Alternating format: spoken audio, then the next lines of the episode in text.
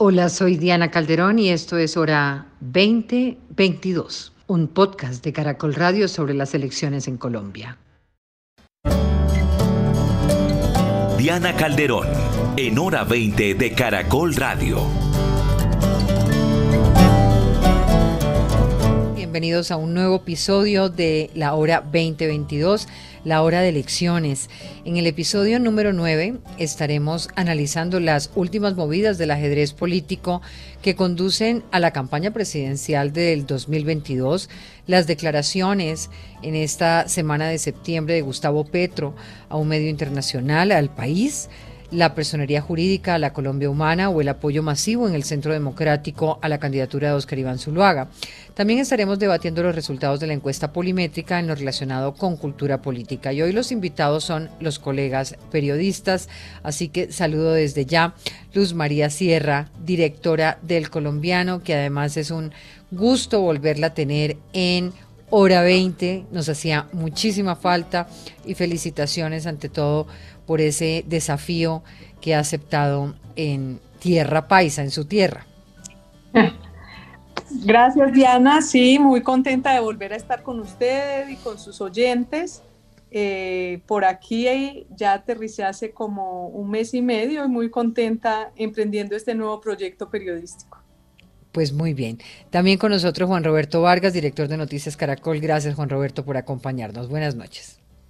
Diana, gracias. Un abrazo para ti. Gracias por la invitación y también un saludo a los colegas, a Juan Esteban y a Luz María.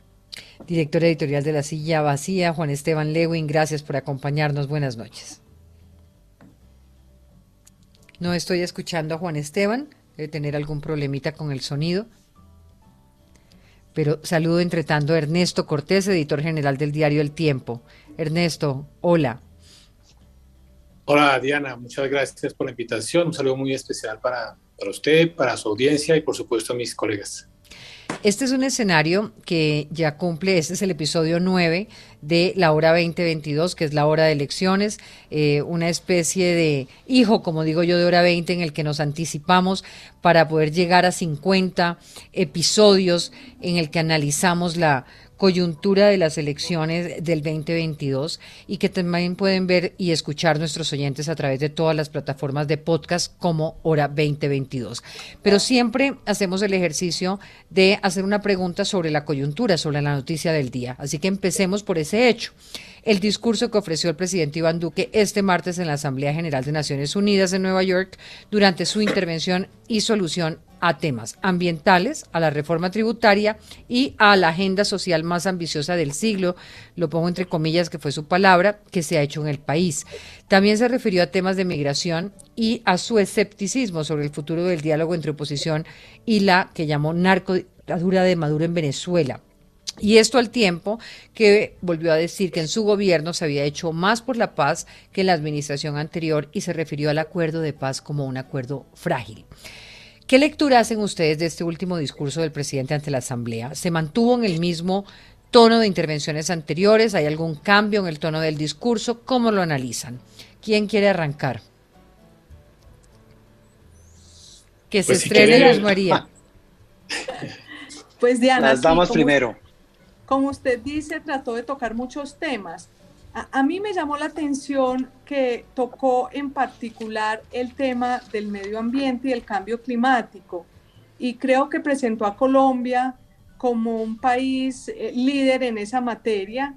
Eh, y, e hizo una propuesta fiscal que yo creo que por lo menos es polémica, porque dice que los países, como los países después de la pandemia quedaron tan atrofiados en sus finanzas, entonces él pide que por favor el tema, la inversión que se vaya a hacer en materia de eh, ecológica, pues no se les cuente para a la hora de hacer la calificación de riesgo, porque lo que él dice, los países están quebrados, si nos cuentan eh, estos préstamos, pues nos van a, a, quebrar más.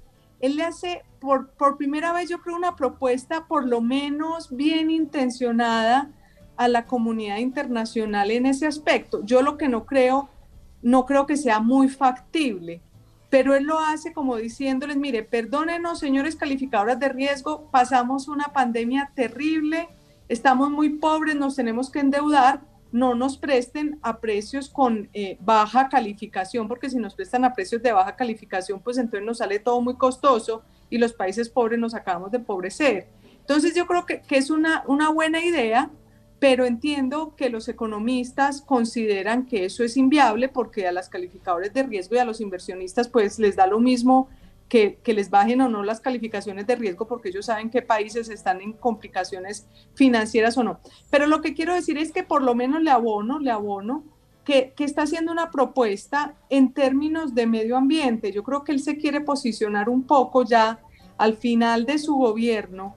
Eh, yo creo que quiere dejar un legado a futuro eh, de que está trabajando mucho por el medio ambiente, de hecho, pues plantea todo el tema de, transición energética y pone unos tiempos como si Colombia, eh, eh, pues me parece, me sorprendí yo misma, de que Colombia fuera a estar también tanto en el 2030 en, materia de gases de efecto invernadero como en la neutralidad de carbono en el año 2050. Él lo propuso así, ojalá.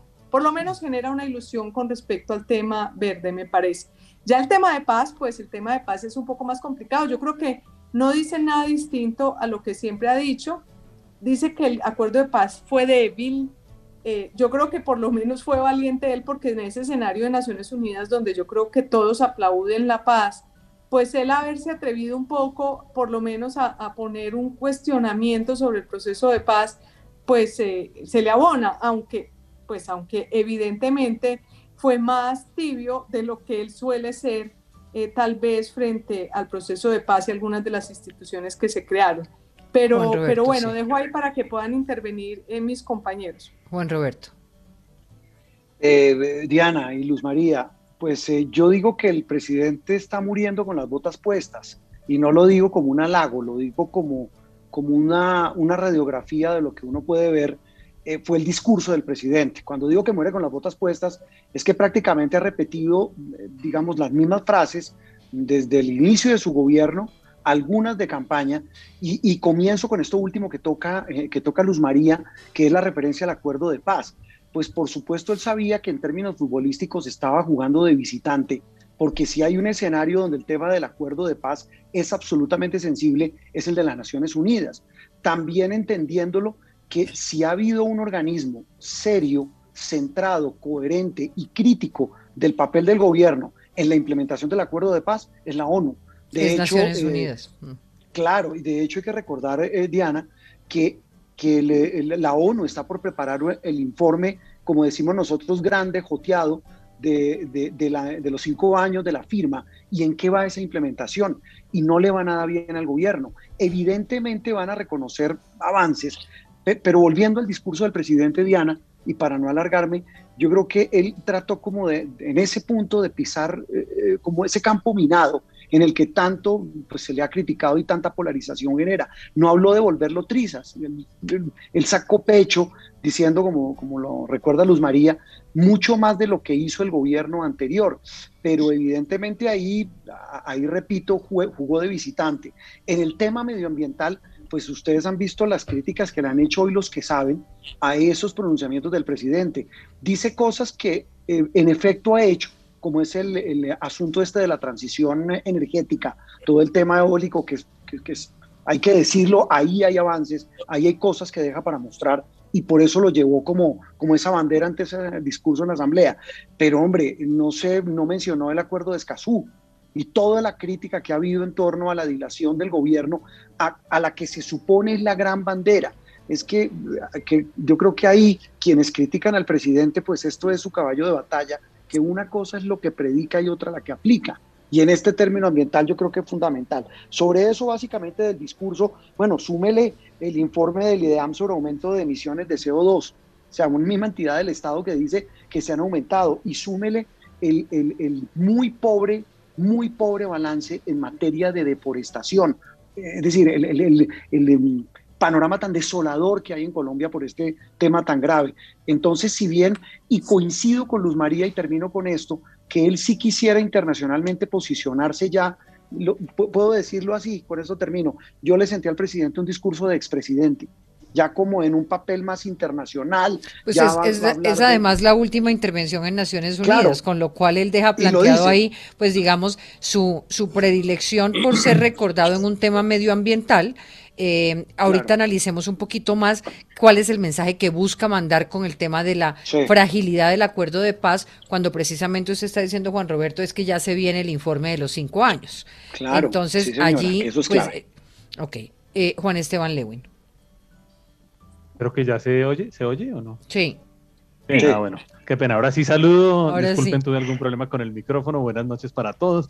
Y sigo adelante. Pues ya Luz María y Juan Roberto han dicho muchas cosas eh, muy interesantes. A mí me llamó mucho la atención como Luz María la propuesta eh, ¿no? Un presidente que no tiene mayor liderazgo en lo internacional, eh, ¿no? Que después de todo lo que sabemos que ocurrió con su cerco diplomático a Venezuela y demás, eh, que haga una propuesta, a mí también me llamó la atención, me pareció una propuesta, sin embargo, y con el perdón de los colegas abogados, ¿no? Recuerdo que yo estudié Derecho y trabajé como abogado, y no sé si todavía soy abogado o no, pero es como una propuesta de abogados para los economistas, ¿no? Hagamos una norma que evite que en la contabilidad se cuente una cosa para que la contabilidad quede más bonita. Eso fue básicamente lo que hizo, con la mejor voluntad, quizás, como dijo Luz María, porque además, sin duda alguna, luchar contra el cambio climático, pues es algo deseable, pero que no tiene sentido alguno, la verdad, porque las calificadoras de riesgo, los inversionistas saben la realidad económica, como decía Luz María, entonces creo que no tiene em, mucho sentido.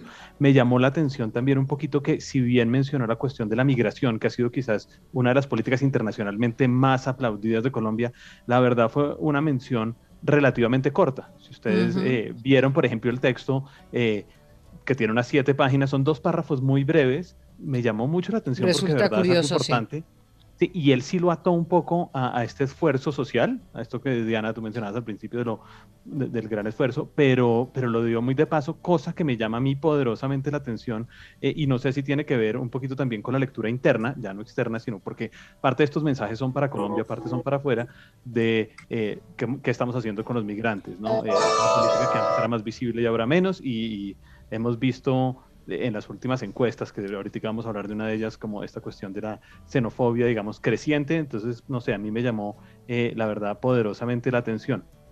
Y un último punto, que, sí. un último punto muy cortito que, quizás mencionaron los María y Juan Roberto, pero muy breve, y es que me llamó la atención que dijera que el acuerdo de paz era débil. Eh, no sé qué quiso decir con eso, pero todos los estudios internacionales muestran que los acuerdos de paz son frágiles por definición. Y hay que protegerlos y cuidarlos para que no fracasen no solo por su concepción se pueden concebir un poco mejor o no, pero la implementación es absolutamente fundamental. Entonces, no solo que lo haya hecho. Claro, ahí, por eso me pregunto y le paso también eh, esta pregunta a, Ernesto, es si de alguna manera, ¿qué, busca con decir que es frágil? Cuando podría él entonces asumir que la responsabilidad de la fragilidad de ese proceso le recae al gobierno de turno, o si a lo que se refiere es en la fragilidad del proceso, ¿por qué? Del proceso en sí mismo, ¿por qué? Ernesto?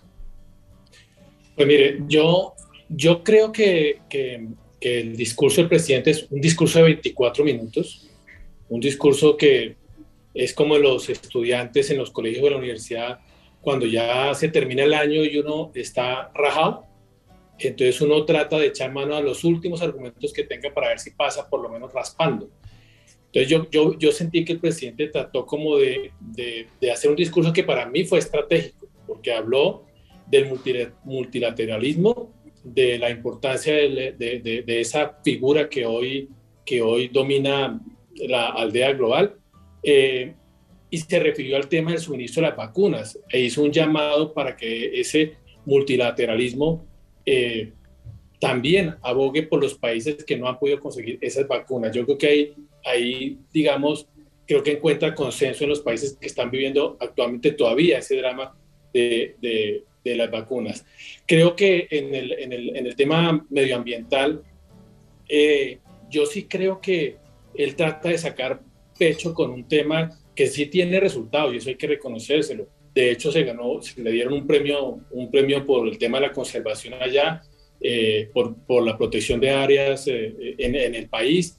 y yo creo que ese discurso, que es el discurso de moda, tenía un doble mensaje, no solamente demostrar que había hecho algo, sino también meterse un poco en la agenda de Estados Unidos. Acuérdense que en esta visita no hubo tampoco encuentro con el señor Biden y eso es una cosa muy diciente. O sea, estando allá, que no haya una reunión bilateral con el presidente de Estados Unidos es todavía un hecho muy diciente y yo creo que el discurso medioambiental, que es el que, el que está moviendo mucho el presidente de Estados Unidos, pues el, el presidente Duque también trata de meterse en esa agenda y lleva sus números y lleva sus resultados y en eso, en eso digamos que yo le abono aciertos, pero se le olvida mencionar, como decía Juan Roberto, el tema de Escayú, que, que eso pasó inadvertido y quizás el tema más grave, Colombia sigue siendo el país número uno en asesinatos de líderes ambientales. Y acaba de salir un informe muy reciente sobre eso, y sobre eso tampoco hubo un mensaje sobre el tema de los, de los crímenes contra los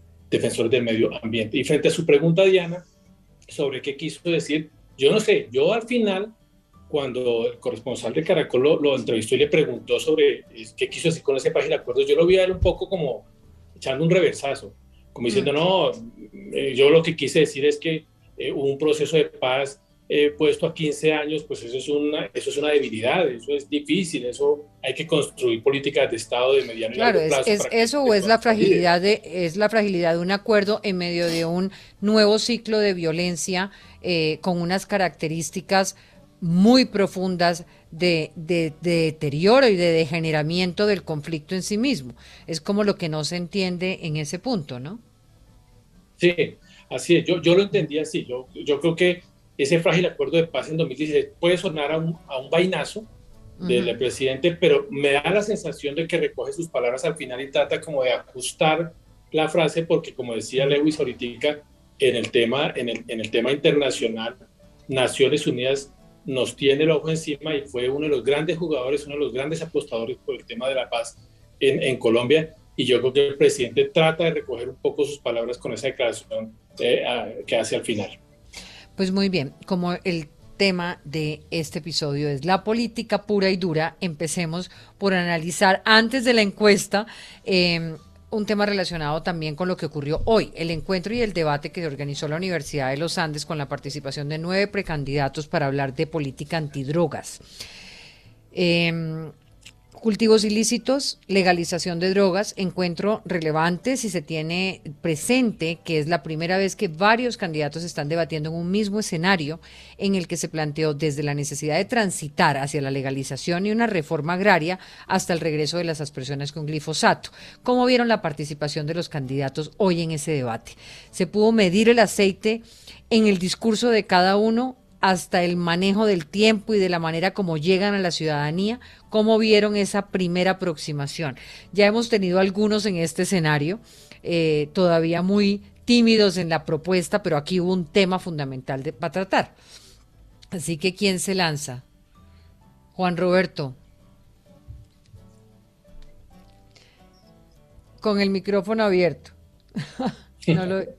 Menos mal, menos mal estaba cerrado. Estaba menos mal porque no sé lo que iba diciendo. Ah, ah, porque ya ahorita soltó la, la, frase de muriendo con las botas puestas, ¿no?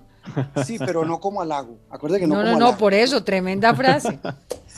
Sí, no, mire, eh, sí, es, es, es, una primera, es una primera aproximación, es como, eh, yo siempre todo lo pongo como en fútbol, eh, es como un primer, como, una, como un picadito, si uno lo pudiera llamar, en términos muy coloquiales y muy de barrio, esta primera aproximación con un tema tan sensible. Es que mira el tema en el que los iniciaron el fogueo, Diana. Es casi nada, hablando de un asunto que es vital para el país. Claro, ahora vamos a hablar de la encuesta. Y pues en todas las encuestas sale primero es el tema de la economía y el tema social. A la gente en la calle a lo mejor le interesa que, que no la atraquen y no le interesa mucho que haya cultivo de coca y no entenderá todo este tema transversal del narcotráfico. Pero si era un fogueo duro en la eh, misma seguridad urbana. Claro, exactamente. Yo lo que los vi a todos muy tímidos y es apenas obvio. Eh, en términos de boxeo, es el primer round con, donde se estaban como midiendo. Eh, yo no puedo decir que, que vi alguno que me, me, gustara más que otro, les, les puse atención. evidentemente hay que ser honestos, el, el ¿cómo se llama? Ese toro, ese ferrocarril, esa locomotora a 200 kilómetros por hora que es Petro, pues se nota a leguas frente a otros. Eh, estoy hablando de la cancha. Se distingue en términos comunicativos. Claro, claro, es que se, nota, se nota leguas, eh, es, la salida de un toro de 500 kilos frente a otros que son unos becerritos en términos de debates. Yo lo pongo en esos términos, eh, Diana. en términos de intercambio. Vi, vi también muy seguro a Echeverry. Cuando digo muy seguro, no, no lo digo tampoco como un halago, pero sí lo vi como presentando mucho dato, mucha, mucho argumento, eh, obviamente en el campo en el que más se mueve, que es económico. Preparación. me llamó, le vio preparación. Claro, le vi también los argumentos, pero esos también casi que con las botas puestas, no digo que se ha muerto, que hasta ahora estaban haciendo, que es Alejandro Gaviria. Y es un tema en el que él se mueve muy bien y en el que, en el que siempre ha debatido. Yo que tiene construida una propuesta. Claro, y, digamos que fue entre muchos otros el que generó el debate sobre el famoso tema de la regularización y de este uso controlado y de un tema del que pues poco se habla y del que mucho se esquiva, especialmente cuando se habla de elecciones. Eh, los vi dudando mucho, por ejemplo, a, Paloma, a Roy, cuando hablaban de los temas con las respuestas puntuales sobre legalización, sobre fumigación. Y, claro, repito, estaban midiéndose el aceite mutuamente. Yo lo, lo, vi como de esa manera. como que el escenario les permitió medirse entre ellos más que hacia afuera. claro, más entre ellos porque saben y hay que ser honestos y, y, les voy a hacer una confesión y con eso termino. Creo que con Luz María lo hablábamos algún día eh, antes de que se fuera de Blue y nos arrascábamos la cabeza diciendo, esta campaña que se viene, en términos de los medios, esto va a ser una hermosura. Tener que usted tener treinta y pico de candidatos. Entonces decíamos, ellos mismos se están midiendo cómo se van a ver en esos escenarios, que seguramente van a tener más brillo, más tribuna que lo que puedan tener en un medio abierto. Repito, este tipo de escenarios académicos. Para mí fue un fogueo pues yo creo que tenemos el desafío y se los y se los planteo una vez en que nos unamos todos para que hagamos entre todos únicos debates, porque si no nos vamos a enloquecer. O sea, y además no vamos a llegar a claro, y no y no van a poder llegar a todas las audiencias que quisieran llegar ni a responder todas las preguntas que deberían responder con la atomización que también plantea el tener 36 candidatos sobre la baraja. Ahora, otra cosa será después de las consultas pero algo nos tendremos que inventar como algún sedazo ahora ahí, claro, seguramente. No, es que es que hoy Diana, hoy, hoy se notó. Hoy, hoy se notó Diana, hoy eran ¿cuántos candidatos? Como nueve. Diez candidatos había allí. Eh, nueve, había nueve. Nueve. Nueve candidatos allí y un tema que es muy importante y yo coincido con Juan Roberto, ahí no hubo debate, hubo una primera exposición de ideas, se nota más la experiencia de unos y otros, pero sí se nota conocimiento, sí se nota que todos han trabajado el tema. Pero yo le, yo le doy autoridad moral. Bueno, ya, hay una, ya hay un buen punto de arranque y es, por lo menos hay un reconocimiento de que este tema es un tema fundamental sobre el cual tienen que, irse a, fondo. Va a ser un tema fundamental, Diana, usted tiene razón. Pero yo le doy autoridad moral, en este tema de hoy, yo le doy autoridad moral a Romero, al exgobernador de Nariño, porque él sí, como ninguno de los que estaban en ese debate, tuvo que vivir en carne propia lo que significa un departamento copado por la coca, copado por los violentos, y él sí, sí, sí ha tenido que vivir en carne propia lo que significa ese, ese fenómeno. Y vi muchas coincidencias. Pero, se pero le da, le da, le da este, le da este chulo, en, eh, le da este chulo por la experiencia de, de, conocer el tema a fondo o porque tenga una propuesta viable realmente. Yo se lo doy por lo primero, más por lo primero, porque conoce a fondo el tema, pero creo que hay coincidencia en general en la mayoría de los candidatos que participaron, hay coincidencia en el no, no al glifosato, en la legalización de la marihuana con regulación, en mirar el tema de la cocaína con otra, con otra perspectiva, pero en general era, sí, realmente era un, era un fogueo, era un primer tema que sin duda se va a convertir en un, en un tema más trascendental cuando lleguen los debates de fondo, pero sí a los medios de comunicación nos permite establecer cómo va a ser el manejo de esta campaña, porque un debate con 30 candidatos no se va a poder hacer. Eso es, eso es imposible y no todos van a quedar contentos de quedar por fuera de los, bueno, pero de debates. De, esos 30 pensemos, pensemos que si del pacto democrático pues sale uno, eh, si de la llamada coalición de la esperanza pues sale uno, si de la centro derecha, antes de unirse con el, centro democrático, sale uno, centro democrático uno, vamos en cuatro y digamos que quedarían dos por fin, que estaríamos hablando de seis. Pero tendrías que esperarte, tendrías que esperarte hasta las consultas. Hasta las consultas. o sea, hasta marzo. Y, mientras Muy tanto, aquí a marzo, mm. todo el mundo queriendo hacer debates y los candidatos queriendo participar en debates, ¿cómo va a ser eso? Sí, pero yo, creo que ahí ocurrió Luz María, perdón. Eh, sí, Luz María. Yo discrepo de ustedes. Yo no creo que el tema del narcotráfico vaya a ser tema de esta campaña definitorio. Entre otras cosas porque, porque al verlos me doy cuenta que, o, escuchar lo que dijeron, me doy cuenta que no hay diferenciación mayor. Es decir, puede que unos conozcan más, etcétera, pero en últimas, como, como estaba diciendo Ernesto, todos básicamente están de acuerdo con que la prohibición no funciona. Eh, muchos de ellos estarían de acuerdo con seguir con la legalización de la marihuana poco a poco. Eh, ninguno se atreve a decir que, va a fumigar. Entonces me parece que ahí no va a haber unas diferenciaciones fuertes y el tema del narcotráfico ha estado por muchos años como, como en la arena política colombiana, a pesar de ser tan, el segundo, pues para mí, para mi gusto, el, uno de los, sino el primero, el segundo problema más grave del país, pues de todas maneras creo que eso ya la gente le ha cogido cierta desconfianza. Fíjese usted que si pasamos a lo de la encuesta de polimétrica, pues entonces le preguntan a la gente y el 30% de las personas estaría de acuerdo con penalizar el consumo de drogas y el 10% con legalizarla. Entonces no, no son posiciones que generen unos extremos tan, tan fundamentales como para que el tema se convierta, yo creo que hay temas como el de la corrupción, incluso el de la cadena perpetua, eh, y otros temas que, incluso el del petróleo, que es el que quiere instaurar Gustavo Petro, que pueden ser mucho más em, populares a la hora de definir, diferenciar candidatos. O sea, que podríamos plantear acá que, que ellos lo que tienen es un diagnóstico claro como el mundo entero a nivel global y es el fracaso de una política frente al narcotráfico, no solamente aquí, sino en cualquier parte del mundo, un debate sobre legalización, regularización, sobre el cual hay que caminar, pero ninguno sabe ni cómo, ni cuándo, ni, ni cómo agarrarlo eh, para arrancar. Sí, pero es que yo creo que hay, algo que ocurre también que a mí me llamó la atención, no sé a ustedes, y es que, claro, están ocurriendo dos campañas en paralelo, si se quiere. Las campañas entre los de los diferentes sectores, entre sí, ¿no? En este caso, por ejemplo, de Rafael Nieto para diferenciarse de Juan Carlos Echeverry para diferenciarse de Paloma Valencia, que eran los tres, digamos, de la centro-derecha que estaban, y también entre los diferentes grupos. Yo lo que vi, por, el por ejemplo, tanto el tema de glifosato como de marihuana, más allá de, ese, de, esa crítica general, es que en general glifosato sí eran ellos tres, glifosato no eran los otros seis.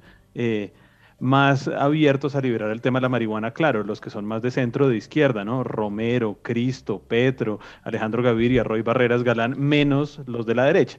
Y, yo creo que eso también marca un poquito lo que va pasando con estas primeras, porque yo creo que estoy de acuerdo con Juan Roberto que es el primer picado, pero vienen varios. De aquí a dos meses va a haber varios pequeños picados o más, ¿no? En diferentes regiones de diferentes temas, donde siento que se van a estar midiendo muy en esas dos, en esas dos dimensiones. Claro, en este también pues es imposible, como decían ustedes, tenerlos a todos, ¿no? Pero es una lástima que no hayan estado personajes como Rodolfo Hernández, que le va tan bien en las encuestas, o relativamente bien, que creo que es muy importante que lo conozcamos para bien o para mal, o Francia Márquez, ¿no? También nos hacían falta algunos que seguramente van a ser jugadores importantes en lo que viene. Entonces, por ahora yo siento que va viendo uno eh, cosas pequeñas. Y por último, yo estoy de acuerdo con Luz María, que yo creo que el narcotráfico no va a ser un tema eh, de los definitorios, digamos, de la campaña. Seguramente siempre va a haber preguntas y siempre ha habido preguntas. Complejo. ¿no? En los debates. Complejo, porque lo decía Juan Roberto ahorita, claro que es importante, a la gente le importa el empleo, le importa el estómago, son los temas que definen campañas, pero cuando vivimos lo que estamos viviendo en el país y sobre lo cual informamos cada uno de nosotros todo el tiempo,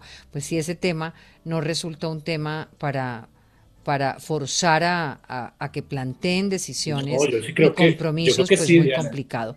Eh, a mí me gustaría, sí Ernesto. Yo creo que sí, Diana, yo sí, yo sí, yo estoy de acuerdo con usted. Yo creo que pueda que el tema de la legalización de la droga tome algunos debates y, haya mucho acuerdo entre candidatos, pero el, fenómeno del narcotráfico sí, sí tiene que ser un tema.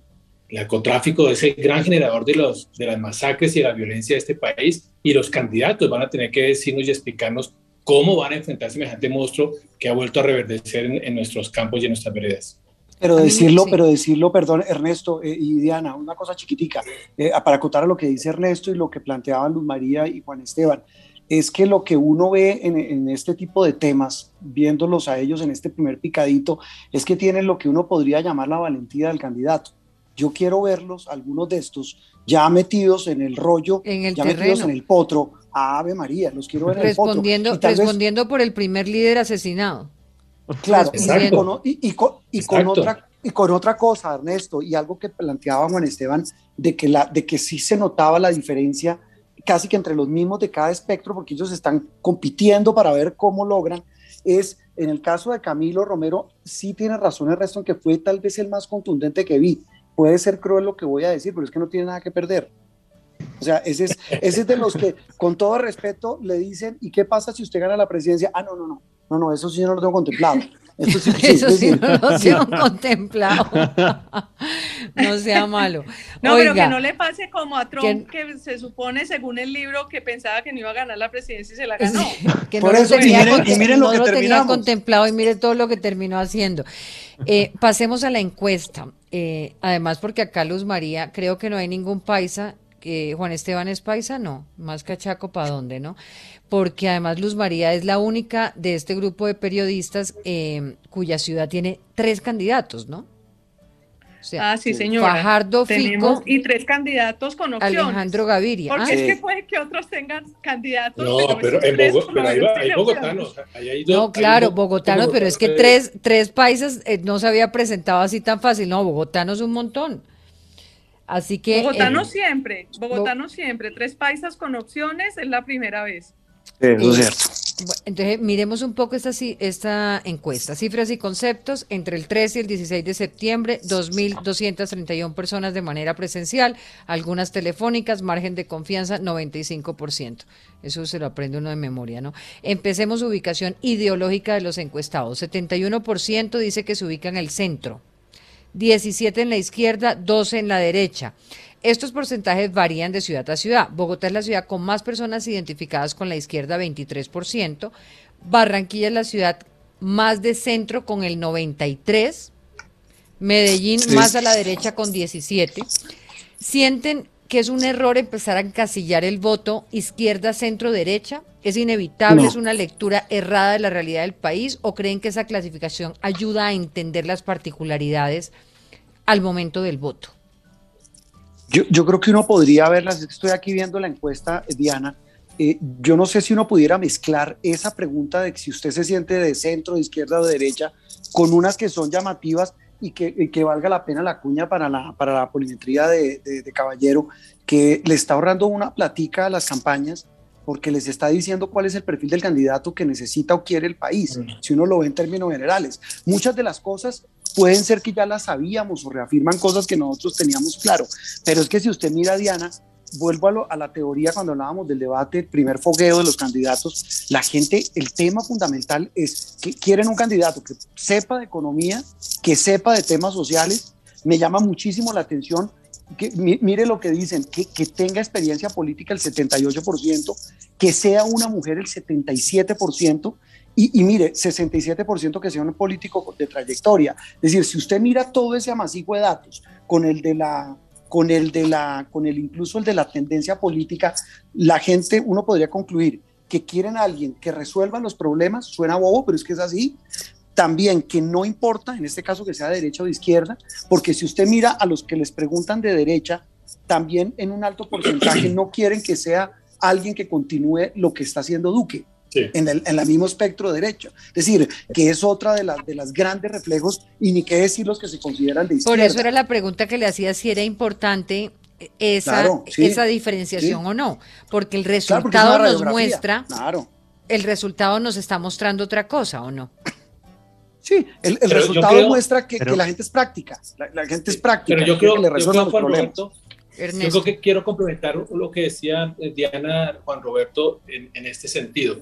A mí me parece que el 70% de la gente que siga considerándose de centro, yo creo que es más gente que se considera como alejada de los partidos, como política, como que es la tendencia hoy de no pertenecer a ningún, a ningún partido. Pero sí me llama la atención ese dato de que la gente quiere un economista, quiere un tipo que le resuelva los, temas sociales. ¿Qué es eso? Eso lo que está diciendo es que la gente quiere un candidato de pospandemia.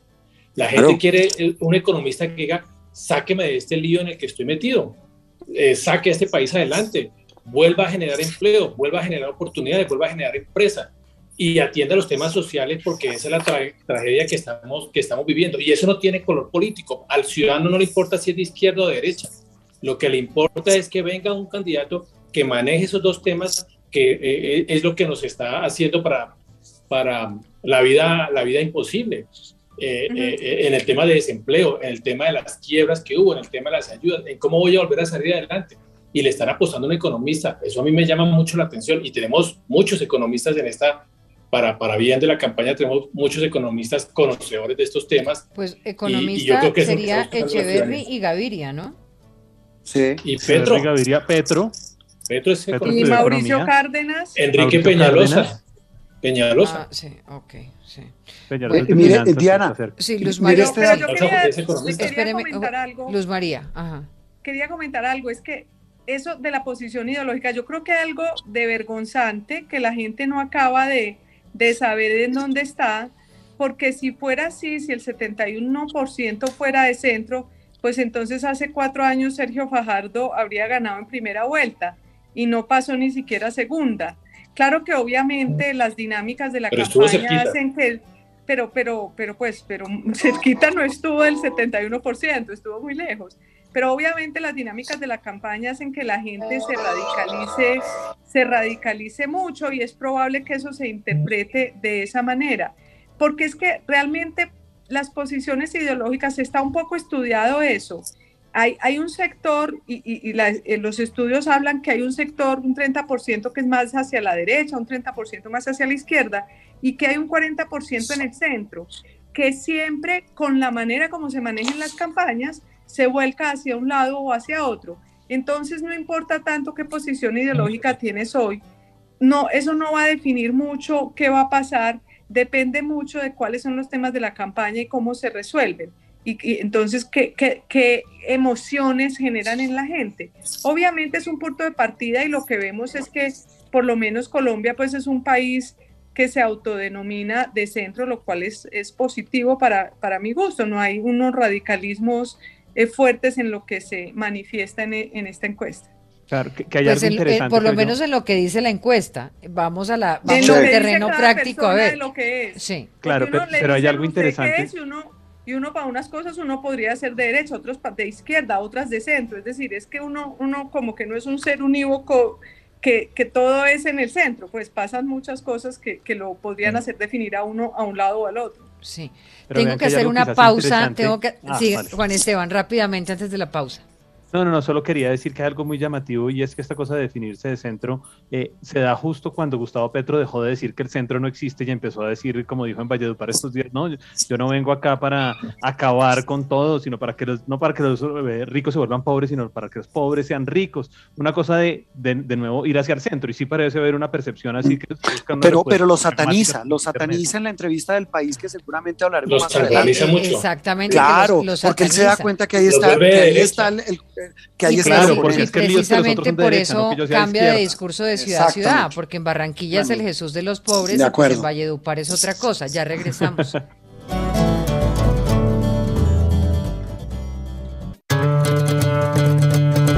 Escuchas Hora 20. Regresamos en Hora 20 en el episodio número 9 hoy con los directores de medios de comunicación, eh, los colegas Juan Esteban Lewin, Juan Roberto Vargas, Luz María Sierra, Ernesto Cortés. Em, como nos queda poco tiempo, les planteo que vayamos a las candidaturas y, miremos un poco el análisis desde dos puntos de vista. La encuesta plantea cinco cualidades que quieren los el electorado, digamos, economista, social, eh, un cambio a Duque académico, una figura que responda un poco a esa imagen. Pero al mismo tiempo hay unos elementos en los que tendríamos que analizar porque cifras y conceptos a raíz de un modelo de Pew Research en Estados Unidos empieza a mirar un poco la afinidad que tienen el electorado frente a determinados temas. De cómo entre personas de 26 a 46 hay temas que importan y hay temas que no importan. Por ejemplo, el aumento de edad de pensión entre los jóvenes no, pero sí el matrimonio entre parejas del mismo sexo. Eh, habría que analizar un poquito qué nos dicen todo ese tipo de cosas al momento de analizar a los candidatos. Entonces, arranquemos por Alejandro Gaviria como precandidato frente a la recolección de firmas frente a, esto que estamos hablando? ¿Cómo lo están viendo a hoy? Juan Esteban, arranque. Listo, mil gracias. Pues yo lo veo em, iniciando con relativa fuerza, eh, sobre todo en un primer momento, eso es normal cuando hay un lanzamiento después de cierta campaña de expectativa, digamos que ha sido como la, el impacto más grande que ha habido hasta ahora en la carrera, quizás, eh, en cuanto a candidatos nuevos. El otro seguramente es Rodolfo Hernández, pero yo veo a Alejandro Gaviria como bien en, en esa lógica de... Bueno, usted ya está matado con Hernández, o sea, se confesó. no, pero yo, yo, para mí la gran es que le parece un fenómeno. La campaña es Rodolfo ¿Le parece, ¿Le parece que es un fenómeno a tener en cuenta, digamos, por lo Me menos? Me parece que hay que hacerle seguir. Sí, yo, yo lo tendría bastante en cuenta. Puede que se desinfle en un mes, no, no, no, pero, pero para mí, sobre todo, es la gran incógnita, es la gran pregunta. Y, y, siento que tiene algunas cualidades que encajan con algunas de las cosas que están acá en, en justamente en la encuesta. Si ustedes ven eh, cifras y conceptos dividen ¿no? el electorado en cuatro: los mamados, los reformistas, eh, mm. los incluyentes y los continuistas. Y los mamados son el 41%. Es decir, es, claro, y por eso, y, y, ese es uno de los puntos fundamentales y es, frente a los mamados, ¿cómo vemos a estos, a estos candidatos? Exacto. Y yo el que veo... ¿Cuál más... de ellos movería a esos que se declaran mamados con la política? Esa es la pregunta, claro. sí. Es, esa es la pregunta. Sí, yo creo que hay varios que tienen posibilidades. Digamos, uno que es, que es la respuesta obvia, pues claro, es Gustavo Petro en, en, en, varios de los puntos, pero en algunos otros no estoy tan seguro. Por ejemplo, los mamados no están de acuerdo con matrimonio de parejas del mismo sexo, por ejemplo, ni con legalizar el consumo de drogas. No hay gente precisamente progresista en esos temas. Hay gente que está más mamada. Y yo creo que ahí, por ejemplo, un Rodolfo Hernández puede funcionar, eventualmente un Federico Gutiérrez también en ciertos, en ciertos aspectos, o, o Alejandro Gaviria si coge fuerza. Yo lo noto mucho más. ¿Y por qué veo mucho a Rodolfo Hernández o a Federico Gutiérrez? Porque son figuras un poquito renovadoras, diferentes a los que teníamos. La gente ya conoce a Gustavo Petro, ya conoce a Sergio Fajardo, ya conoce a Jorge Robledo. No, hay varios mucho más conocidos. Estos que son más novedosos pueden jalarle mucho más a este, a este, a este porcentaje importante que, es, que son los mamados. Yo dejo ahí para que los demás hablen, porque si no... No, yo, yo como Juan Esteban, yo creo que uno de los más opcionados es Rodolfo Hernández. Es decir, para que en las encuestas haya marcado como está marcando. Y además es que tiene un discurso que conecta con la gente. Yo creo que en la campaña hay varios candidatos que uno siente que conectan con la gente. Gustavo Petro es uno de ellos, otro de ellos es Federico Gutiérrez, otro de ellos es Rodolfo Hernández. Y Alejandro Gaviria me parece que lo podría ayudar si, si los jóvenes que se han conectado con su campaña logran darle ese link, esa conexión con la gente, podría, podría despegar ahí. Y yo prácticamente veo que en la campaña, a no ser que se den otras vueltas diferentes, esos serían como, como mucho los que terminarían. Y, y, lo de los mamados de la, de la encuesta es muy interesante, porque efectivamente, fíjese usted, Tuvimos el ejemplo de las elecciones en Cartagena. William Dow ganó. Un poquito expresaba lo mismo. La gente pues no le importa quién es, para dónde va, sino que, que lo re, reflejen en la indignación que sienten por todo, porque la gente ahora sí. ya vive indignada por todo. Entonces esa generación de, indignación que unos producen, pues de pronto les va a resultar rentables a otros. Entonces, eh, pues a pesar de que es una incógnita, yo creo que pues ya demostró que ganó en la alcaldía de Santander, pues eh, él ha ganado elecciones, eh, yo creo que, que, es importante, pero sin duda eh, en este momento, fíjese usted que hay una cosa que me llamó la atención de la, de la, de la encuesta, y es que eh, un 23% votaría por alguien que le dé continuidad al gobierno de Iván Duque. Y uno estaba pensando pues que nadie podría ser el del continuismo de Iván Duque, pero con un 23%, con una bandera un como, esa, como ningún otro la va a coger, pues puede pasar a segunda vuelta, sí. incluso algún candidato. Entonces ahí también se abre una perspectiva de que e eventualmente, como todos le van a hacer un poco el feo, todos creen que no, que no pueden hacer la continuidad, pues de pronto aparece en la encuesta que de todas formas un 23% no es nada deleznable para efectos de, de, esta cantidad de candidatos que tenemos. A mí sí me preocupa, Diana, a mí sí me preocupa esos, estos eh, candidatos disruptivos que salen a decir lo que la gente quiere oír, ¿no? Porque, porque ese es el discurso para mí más facilista. Es el discurso de, de, de, de Petro o es el discurso del señor Hernández. A mí me parece que eso que, que, como que capturan eso que la gente dice en la calle y entonces si el candidato repite, la gente dice, este, este es mi candidato porque me identifico con él.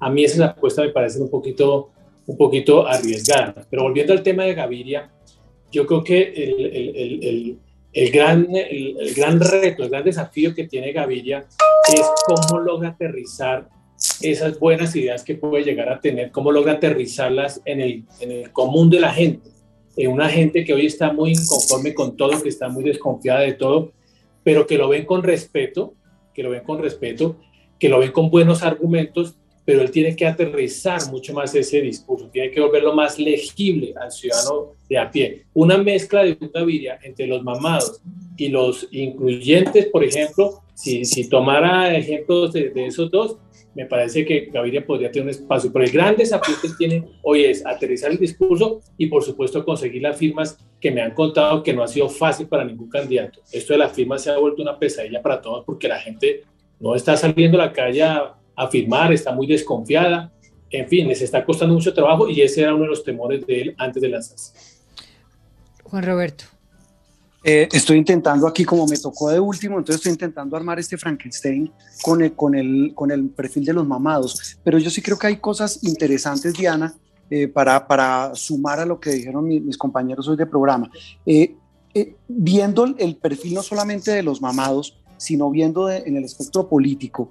Eh, eh, eh, eso demuestra que el Frankenstein de la política de los mamados y de lo que buscan como perfil de candidato, pues es bastante curioso, porque si usted mira, los de derecha son tan de izquierda para decir que su segundo gran tema es que quien llegue o que aspire a la presidencia implemente los acuerdos de paz. Mire cómo es las vueltas de la vida.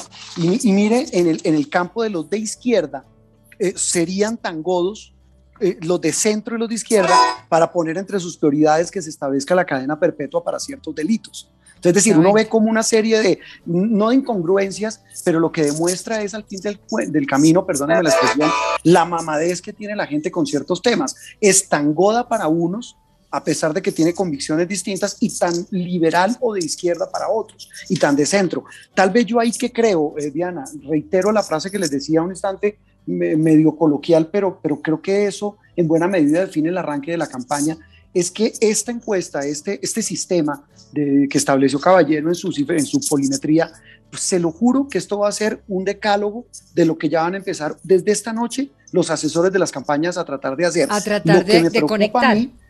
Claro, eso es lo que me preocupa a mí. A mí sí me preocupa porque todos, pues es una bobada, puede lo que vaya a decir, pero al final del camino es, es eso, es quién llega a establecer un discurso que conecte. El problema es cuál de esos de fondo realmente lo va a hacer posible. Que pues voy a decir algo, eh, fue un poco lo que nos pasó con Duque, lo que le pasó a mucha gente con Duque, que en la campaña pasada muchos que eran de centro decían, mire, lo que dice Duque es coherente, es sensato, está en contra de Petro, a los que tenían ese miedo, en fin, no sé ahora con este espectro político y con ese péndulo al otro lado, porque también si se ve que el péndulo está al otro lado. Ahora, usted mencionaba ahorita a Gustavo Petro, que le dijo al país que él no representa el socialismo, que no, es lo que necesita, que, que no es el socialismo lo que necesita Colombia, que debe haber un pacto de convivencia que apoyaría un enjuiciamiento al presidente Duque, que Alejandro Gaviria no afecta sus aspiraciones, contrario a lo que piensa de Sergio Fajardo o el expresidente Uribe, obviamente con los mensajes políticos que todo esto implica en sus respuestas. Sí, y ahí súmele algo que decíamos antes de la pausa, Diana, que coincidíamos con Juan Esteban, y es que, es que él ahí sí de todas maneras deja el mensaje velado de que él sabe que quien represente al centro va a ser su, oponente y por eso lo sataniza. Él dice, quien se considere de centro va a ser un uribista disfrazado. Entonces ahí uno ve, eh, él ya de antemano le pega el hachazo para decir, mire, lo descalifico. Yo realmente lo que no veo, y termino con esto, concluyo con esta frase, e, e, esta apreciación de Ana y demás compañeros, es que yo realmente hoy, hoy en el centro, a pesar de que la gente, como dice, eh, como, decían ustedes hace un instante y como decía Ernesto, la gente no está pensando en política, en que si soy de derecha o de izquierda, en que le solucionen los problemas. Entonces hay un personaje como Juan Carlos Echeverry, por ejemplo, que tiene, eh, digamos, estas, condiciones de economista, eh, de experiencia, no podría terminar conectando, por ejemplo.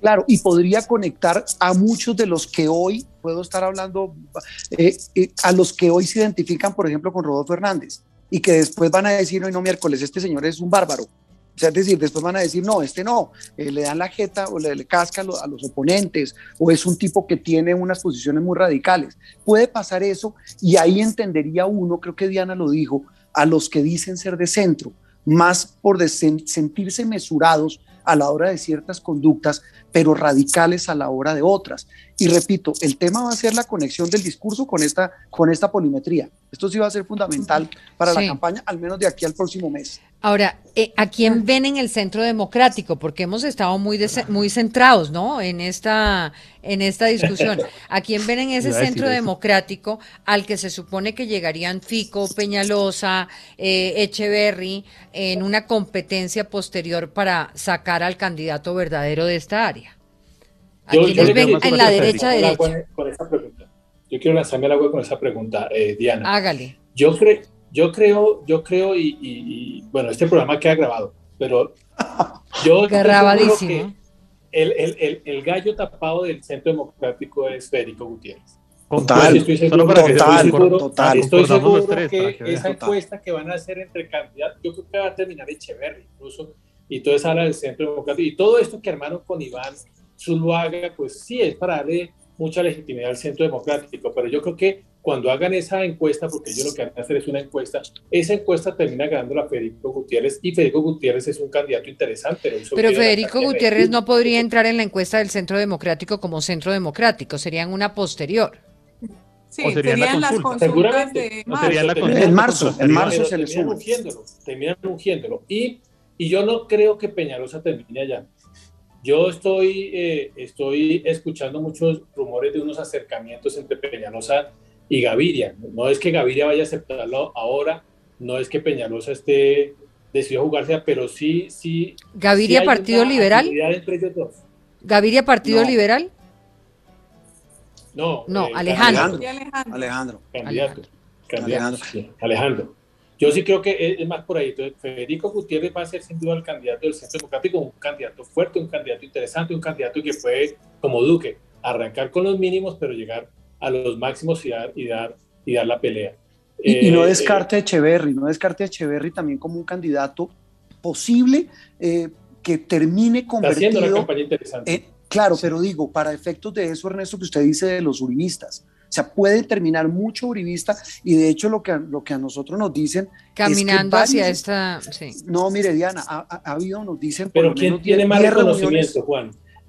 Ah, no, eso puede ser. Es que sabe cuál va a ser la, la, clave, creería uno, eh, Ernesto y demás, la próxima, las próximas encuestas. Las encuestas de, hacia eh, diciembre, enero. Hacia diciembre, enero eso define. Todo lo y mata unas candidaturas, ¿no? Es carreta, pero en la próxima, en las encuestas y en ese termómetro, se va a, medir quién se va a empezar a mover a qué barco. Y ahí, se lo juro, mira, ha habido más de 10 reuniones de uribistas con gente de Echeverry se están reuniendo, están diciendo, porque están varias, varias, restaurante, restaurante, restaurante de los uribistas recibiendo a los de estos, a los de estos sectores, pero podemos hacer un programa después en el que le contemos a los oyentes todas esas cositas que sabemos porque se nos acabó el tiempo.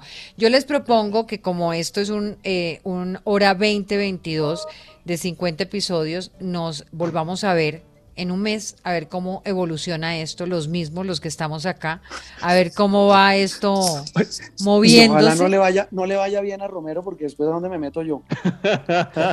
no, a Rodolfo González, Juan Esteban.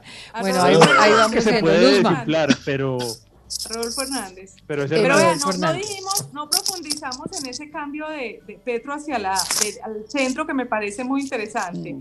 Que yo creo que desde, desde septiembre él decidió, me voy a poner, esa entrevista es impresionante, cómo se quiere él ganar el centro. No sé hasta dónde lo logrará, pero el cambio es impresionante. Eh, el, intento que está haciendo. Diana, eh, Diana, solamente regalarme unos segundos para esto. No eh, repasemos lo que pasó en Perú con el señor Castillo. Miren la, miren la campaña en Perú, lo que pasó con el señor Castillo. Entre, entre la, Keiko y el señor Castillo fueron los votos mínimos históricos que ha tenido ese país, eh, eh, la, la, la, apatía de la gente. Y en las grandes ciudades todo el mundo daba por ganadora a Keiko, hasta Vargas Llosa lo daba de ganador. Y él empezó a manejar un discurso que yo lo veo muy parecido a lo que está haciendo Petro. Está buscando todo el discurso que tenga que ver con el pueblo, y acceso al pueblo y se está aliando con candidatos. o, AMLO en México o, o, AMLO en, en, México cuando trajo el clientelismo y cuando trajo a los cristianos también. O sea, muchos, muchos son los, los comparativos que podemos jugar. Em, feliz noche, Luzma. Bienvenida de regreso. Saludos a todos los que nos escuchan. Y a todos. Que descansen. Diana, gracias. Gracias, y, disculpen tanta. Gracias. Sí, Juan Roberto, la palabra. Chao. Chao. Hora 2022, la hora de las elecciones.